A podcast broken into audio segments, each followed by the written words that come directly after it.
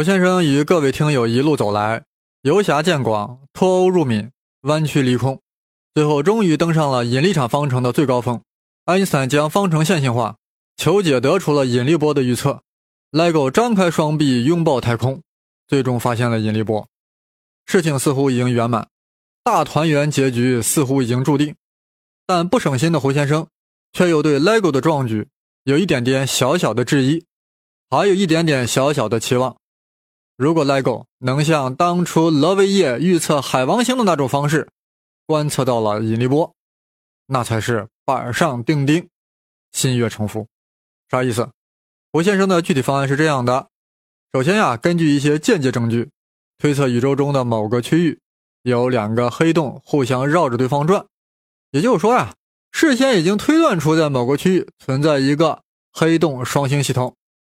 并且计算出二者即将合并的时间，确切的说，应该用过去时计算出二者是何时合并的，以及合并时所释放出的引力波强度。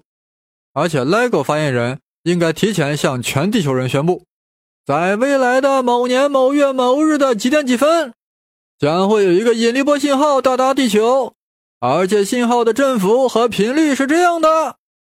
说完，把波形图一亮。啊，样子很帅，很范儿。从这一天起，地球人翘首以待倒计时，恭候曲力波大驾光临。那一刻终于就要来临，各种探测器，什么美国的 LEGO、意大利的 WOGO、德国的 GEO 都已准备就绪，只等引力波前来检阅，等待时空伸缩的考验。来了，来了，就要来了！全球直播，拒绝插播广告。只见左半屏静静地显示着 LEGO 事先预测的引力波信号的波形图，右半屏是倒计时，已经进入读秒阶段。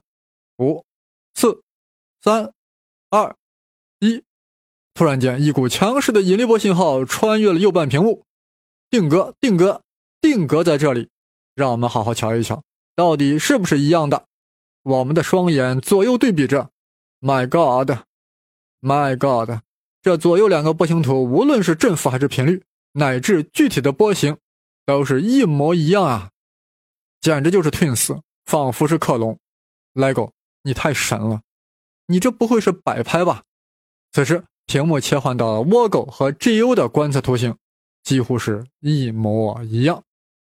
引力波被证实了，胡先生无言以对。虽然这也不能保证百分之百，但也至少是百分之九十九了。好了。说的跟真的一样，但我相信啊，会有这一天的。估计啊，刚才我在说胡先生的具体方案是，不少人已经开始撇嘴了。是的，这个方案就是我设计的，但人家 LEGO 的科学家呀，谁不知道这样验证更靠谱？问题是目前达不到啊，挑别人的毛病啊，总是很 easy，但真正做起来是很难的。LEGO，你已经很出色了，我只是呀，很刚。不成杠杠的。此刻，或许有人意识到了，为什么只有 LEGO 在二零一五年九月十四号探测到了引力波信号，别的国家的探测器都在干什么呢？目前呀，世界上有四大探测器，LEGO 一家占了俩，啊，分别在相距三千公里的利文斯顿和汉福德。法国和意大利啊联合制造的 WOGO 探测器，安置在意大利的比萨。还有英国和德国联合制造的 GU 六百探测器，设置在了德国的汉诺威。此番之所以只有 LEGO 两个探测器探测到了，那是因为这两个臂长最长都是四千米，而 WOGO 只有三千米，GU 呀只有六百米。总之，臂长则灵敏度越高，因为引力波来袭时是对臂长产生了十的二十一次方分之一的拉伸。臂长越长，拉伸幅度越大，就越容易察觉。日本目前啊正在建造大型探测器啊，印度也有动作，那中国呢也有计划，而且叫天琴计划啊，琴呀就是那个琴弦的琴啊，要在天上弹琴。天琴计划准备在天上搞，具体是发射三颗卫星啊，相互距离几百万公里啊，让每颗卫星都悬浮太空，各种包裹，各种处理。啊，任何外界因素都不可能对他们仨产生扰动，除非是引力波来袭。所以啊，一旦三个卫星感受到它们之间的距离变化，那就意味着发现引力波了。天琴计划的臂长呀，那可就是卫星之间的距离，几百公里啊。不过呀，计划要用二十年，是从二零一五年开始算起的。那我们就慢慢等吧，催更也没用。我们刚刚质疑完 LEGO 的发现啊，现在啊，我们再质疑一个更大的，谁啊？广义相对论本身。话说啊，广相刚出现的时候啊，就遭到一个关键人物的反对。我们现在又要麻烦马老出来走两步了。哪个马老？就是那个赫赫有名的马马赫。大家知道，马赫认为啊，一切运动都是相对的。在牛顿水桶实验中，他就指出，支持水面形成凹形的惯性离心力，是它相对于整个宇宙中的天体转动的结果，从而点明了呀，加速运动也是一种相对运动。而正是这个相对加速度产生了类似引力的效果。年轻爱因斯坦呀，捧着马赫的著作，看到了这个观点啊，受到了极大的触动。他将马赫的这个观点总结为马赫原理，并以此为基础建立了广义相对论。所以啊，爱因一直认为马赫是广相的先驱。爱因斯坦为了表达对马赫的崇高敬意啊，在一九一三年特地将他广相的论文寄给了马赫。并在复信中把马赫呀大大的恭维了一番。大家想一想，当马赫打开爱因斯坦的来信时，是一个什么样的表情？这恐怕很容易想象吧。一个物理学界已经升起的耀眼的巨星，恭恭敬敬的呀把马赫奉为自己理论的先驱。马赫呀看到这封信啊，肯定是眉开眼笑了吧？错，大错特错。马赫是笑了。不过是冷笑三声呀，心里想：少和我套近乎，你到底有没有懂我的思想呀？马赫呀，竟然给爱因斯坦就没有回信，而在他的新著《物理光学原理》的书的序言中做了公开回复。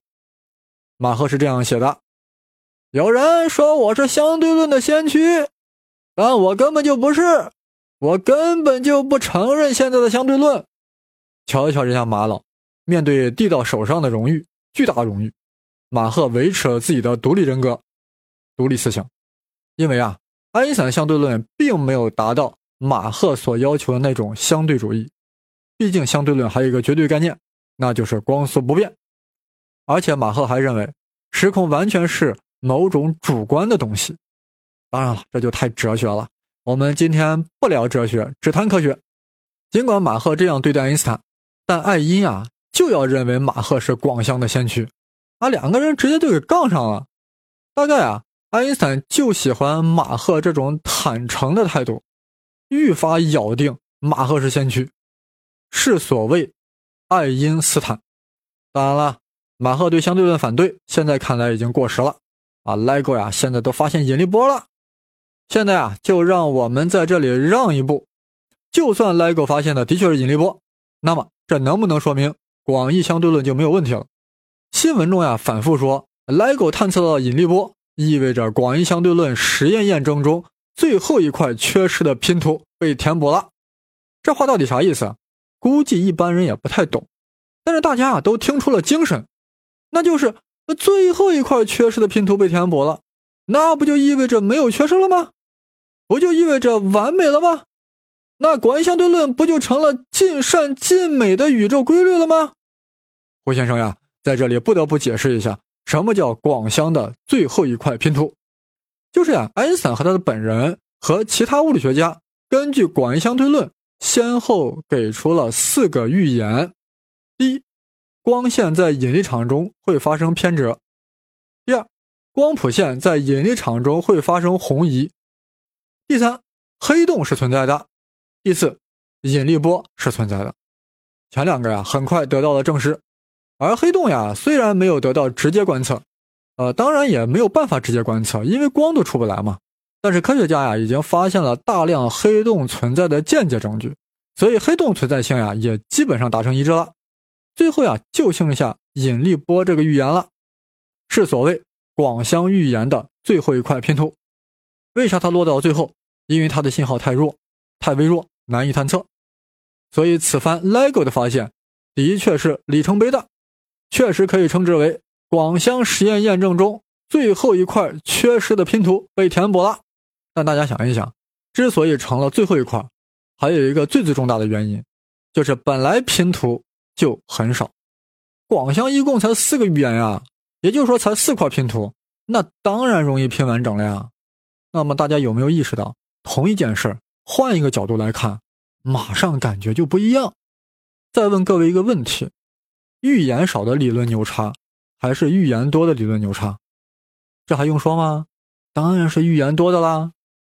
你预言越多，说明这个理论越强大，同时啊，它得到检验的机会也就越多，被证实或被证伪的可能性也就随之增大。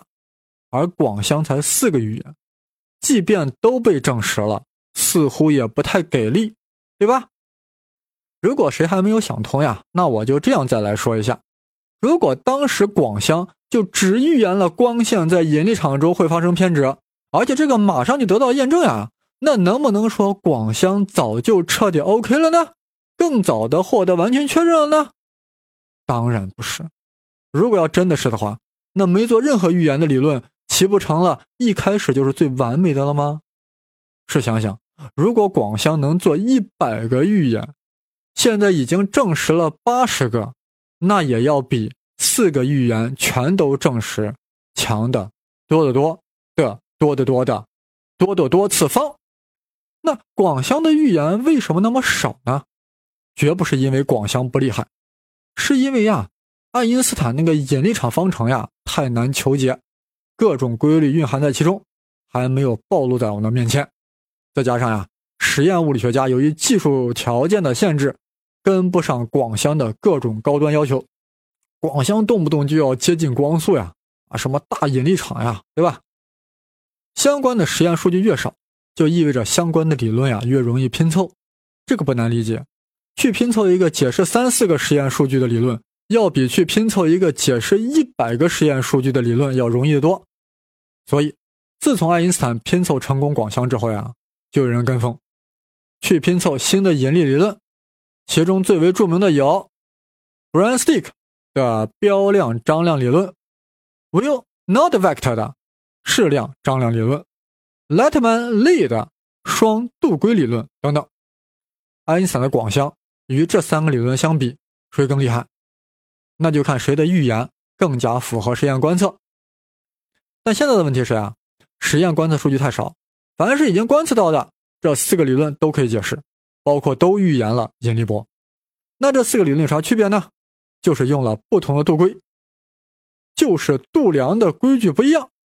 这导致呀，在很多预言在数据上有差异，但目前的实验观测没法去鉴定这种区别。啥意思啊？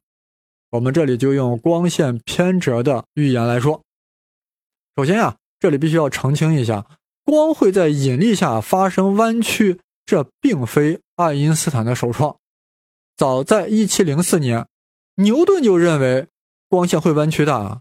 为啥？因为牛顿认为光是一种微粒啊，微粒的轨迹遇到了大质量的物体就会弯曲啊。为啥？万有引力啊。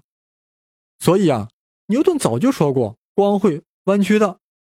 后来有人呀，根据牛顿理论算出光线经过太阳边沿时啊，会有零点八七五角秒的偏折，而爱因斯坦用广相算出的是一点七四焦秒。哇，差别好大呀！是不是有好戏看了呢？再后来，到了二十世纪六十年代，刚才说的那个，Bran stick 标量张量理论也预言了光线弯曲，而且计算出这个偏折呀是一点六焦秒，与爱因斯坦的一点七四焦秒也是有差别的。哎呀，好戏好戏呀！到底谁正确呢？是骡子输了马，拉出来溜一溜。可以说呀，天文学家这么多年来啊，是不断的改进技术。改变方法，对经过太阳边缘的光线反复进行观测。目前最新的实验观测是1.66啊啊，怎么四个都不符合？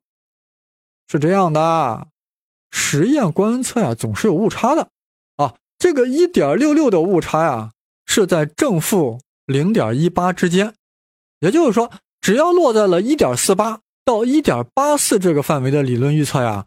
都是符合实验观测的，这样牛顿的零点八七五彻底出局了，爱因斯坦的一点七四和 b r a n s t i c k 的一点六都落在了误差范围之内。那这两个理论谁更受应酬？就要等待更加精确的实验手段和观测数据了。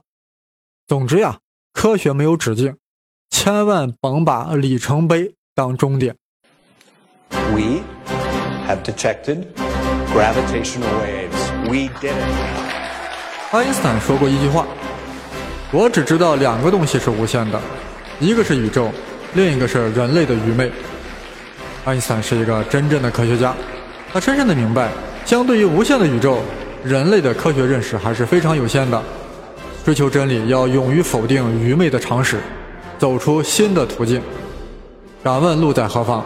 路就在脚下。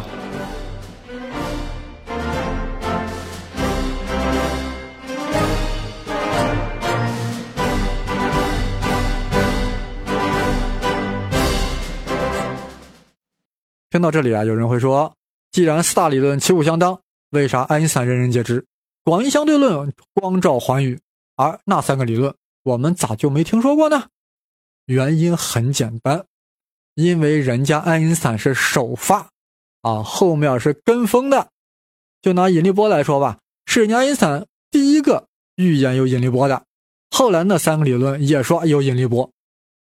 有人说那又咋了？大家都知道黑格尔说过吗？黑格尔说过啥？第一个把女人比作花的是天才，第二个把女人比作花的是庸才，第三个就是蠢才。哎呀，这黑格尔啊，话说太过分啊，太黑人了。但话糙理不糙，主要听精神。其实人家那三个呀也是非常非常厉害的，只不过就目前来说呀，尚不能和爱因斯坦相媲美。就如同我在前面讲爱因斯坦数学不行，大家一定明白我是以谁作为参照系的，当然不是普通人，啊是谁呀？什么阿尔伯特呀、黎曼呀、庞加莱呀这一伙子人，对吧？这爱因斯坦呀，在人类历史上第一次提出时空可以弯曲，这种石破天惊，这都脑洞狂开，要想超越，绝非易事。而且啊，他认为引力波就是曲力波，也就是说对时空弯曲的涟漪。这对整个物理乃至哲学都有巨大冲击。大家想想，物体会导致时空弯曲，不就等于说物体在与时空发生互作用吗？那么时空本身是不是也就应该看作是一种物质？否则怎么会互作用呢？我们完全可以把空间视作一种弹性介质，会随着物质的存在而弯曲。若果然如此，具有弹性的空间。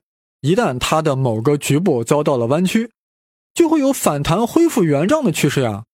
这个局部在弯曲和反弹的过程中，就会带动周围的局部空间也发生弯曲和反弹，以此类推，将这种状态传递下去。这不正是曲率波吗？如果真能这样理解的话，这里所谓的曲率波或者说引力波，就可以归结到最正常的机械波了。如果再二一点的话。我们完全可以将空间本身视作以太，就是说，空间这个以太充当了振动传播的介质。哇塞，以太竟然死灰复燃了！我这一向拿经典物理开涮的人，竟然悄悄的回归经典了。大家注意没有？我刚才故意是在说将空间视作了弹性介质，而没有说时空。原因是呀，这样好理解一点。现在我将刚才的话推广到时空，那就是时空是曲力波的介质，可以将时空视作经典物理中的以太。啊，以太这种神奇的物质，多少物理学家为了寻找它，耗尽了青春年华，踏破铁鞋无觅处。原来以太是时空。总之，广相的弯曲空间呀，令我们可以认为时间和空间也是一种物质。这别说会撼动物理学家。估计哲学家都哭了。好在现在很多研究哲学的呀，不了解相对论，更不知道物理学最前沿的进展，所以也不会哭。好吧，不哭不哭，不知者容易挺住。爱因斯坦虽然极度伟大，但他深深的明白，人类科学距终极真理还非常遥远。事实上，爱因斯坦在广相呀，只考虑了时空的弯曲，并没有考虑时空的扭曲。也就是说，他只考虑了曲率，没有考虑脑率。另外啊，不只是物质质量在影响时空的几何，自旋也在影响时空的几何，这都是爱因斯坦没有考虑的。如此说来，爱因斯坦方程呀，只是某种特殊情况下成立的方程，它只是某个更普遍的方程的退化，就如同牛顿的万有引力定律是弱场退化下的爱因斯坦方程一般。说的更具体一点，一个更普遍的方程。不但要考虑质量和曲率，还应该考虑自旋和挠率，而爱因斯坦方程只不过是这个方程的一个投影而已，或者说是这个方程的一种特殊情况。啊，估计有人激动起来了呀，新东西又来了，千万别激动，这个呀我就不深讲了，咱总是要扎口的嘛。如果你一定要问这个更普遍的方程应该怎么构建，我只能说。以爱因斯坦方程为基础，将反映空间扭曲程度的挠率以及微观世界的自旋都包含进来。其实呀，这就是江湖上鲜有人知的爱因斯坦杨振宁方程。是的，您没有听错，就是爱因斯坦杨振宁方程。这里就不能多说了，再说 Page Seven 就变成 Page Eight 了。有人会说：“哇，你这八大碗不已经超过 Page Seven 了吗？”没有，真没有。您看这 Seven 加上配置，是不就是八个？胡先生之所以要做八大碗，就是要向爱因斯坦奋斗八年、创建广乡的壮举致以崇高的敬意。吃了八大碗的朋友，您是什么感觉？我觉得能听到这里的人都不是平常人，能挺到这里的都是梁山好汉。三碗不过岗，三遍不言愁。本期播客连听三遍，三月不知肉味儿。各位听友，你们确实辛苦了。对八大碗有何意见？对相对论有何见解？对引力波有何展望？随时欢迎与我探讨。我的新浪微博是东方胡先生，当然是带竹字头的生。节目虽然就要结束了，但相对论和引力波并没有结束。它们将伴随着人类走向未来，未来弯曲的时空，还有遥远过去的觉醒。